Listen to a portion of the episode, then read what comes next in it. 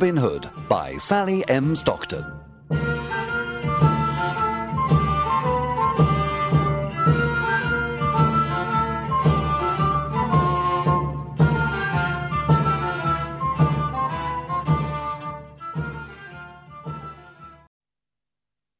Chapter 1 Robin Hood becomes an outlaw.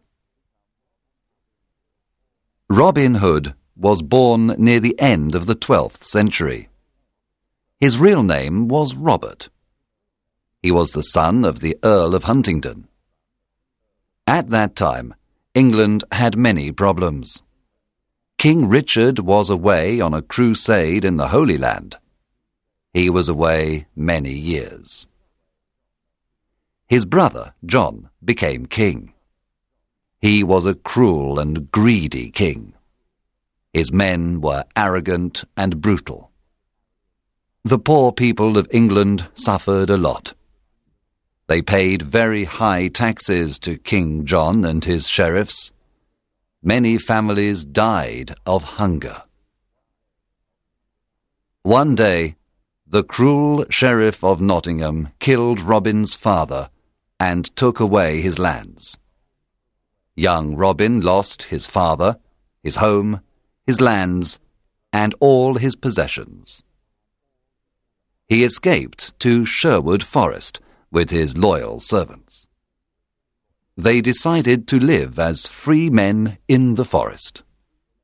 They didn't want to be slaves of King John.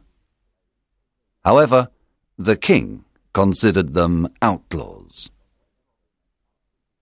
When Robin and his men reached Sherwood Forest, they sat down to rest. Robin Hood smiled at his loyal servants. Then he said to them, My friends, Sherwood Forest is our new home. Now we are free, but we are outlaws. Everyone in the kingdom is against us.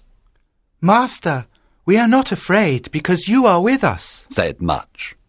Yes, I will stay with you. But you must do what I tell you.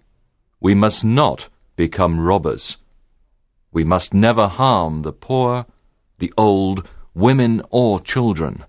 We must respect and protect them. We take only from rich merchants, noblemen, and fat churchmen. Here is my plan.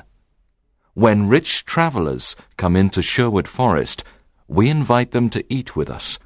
Then they must pay for their food. They must give us half of everything they have. We then give this money to the poor. Do you promise to do what I tell you? Yes, yes we, we do, do, they cried. Robin and the outlaws lived in caverns in the forest. The caverns were a perfect hiding place. They were warm and dry in the winter. In the summer, they were cool.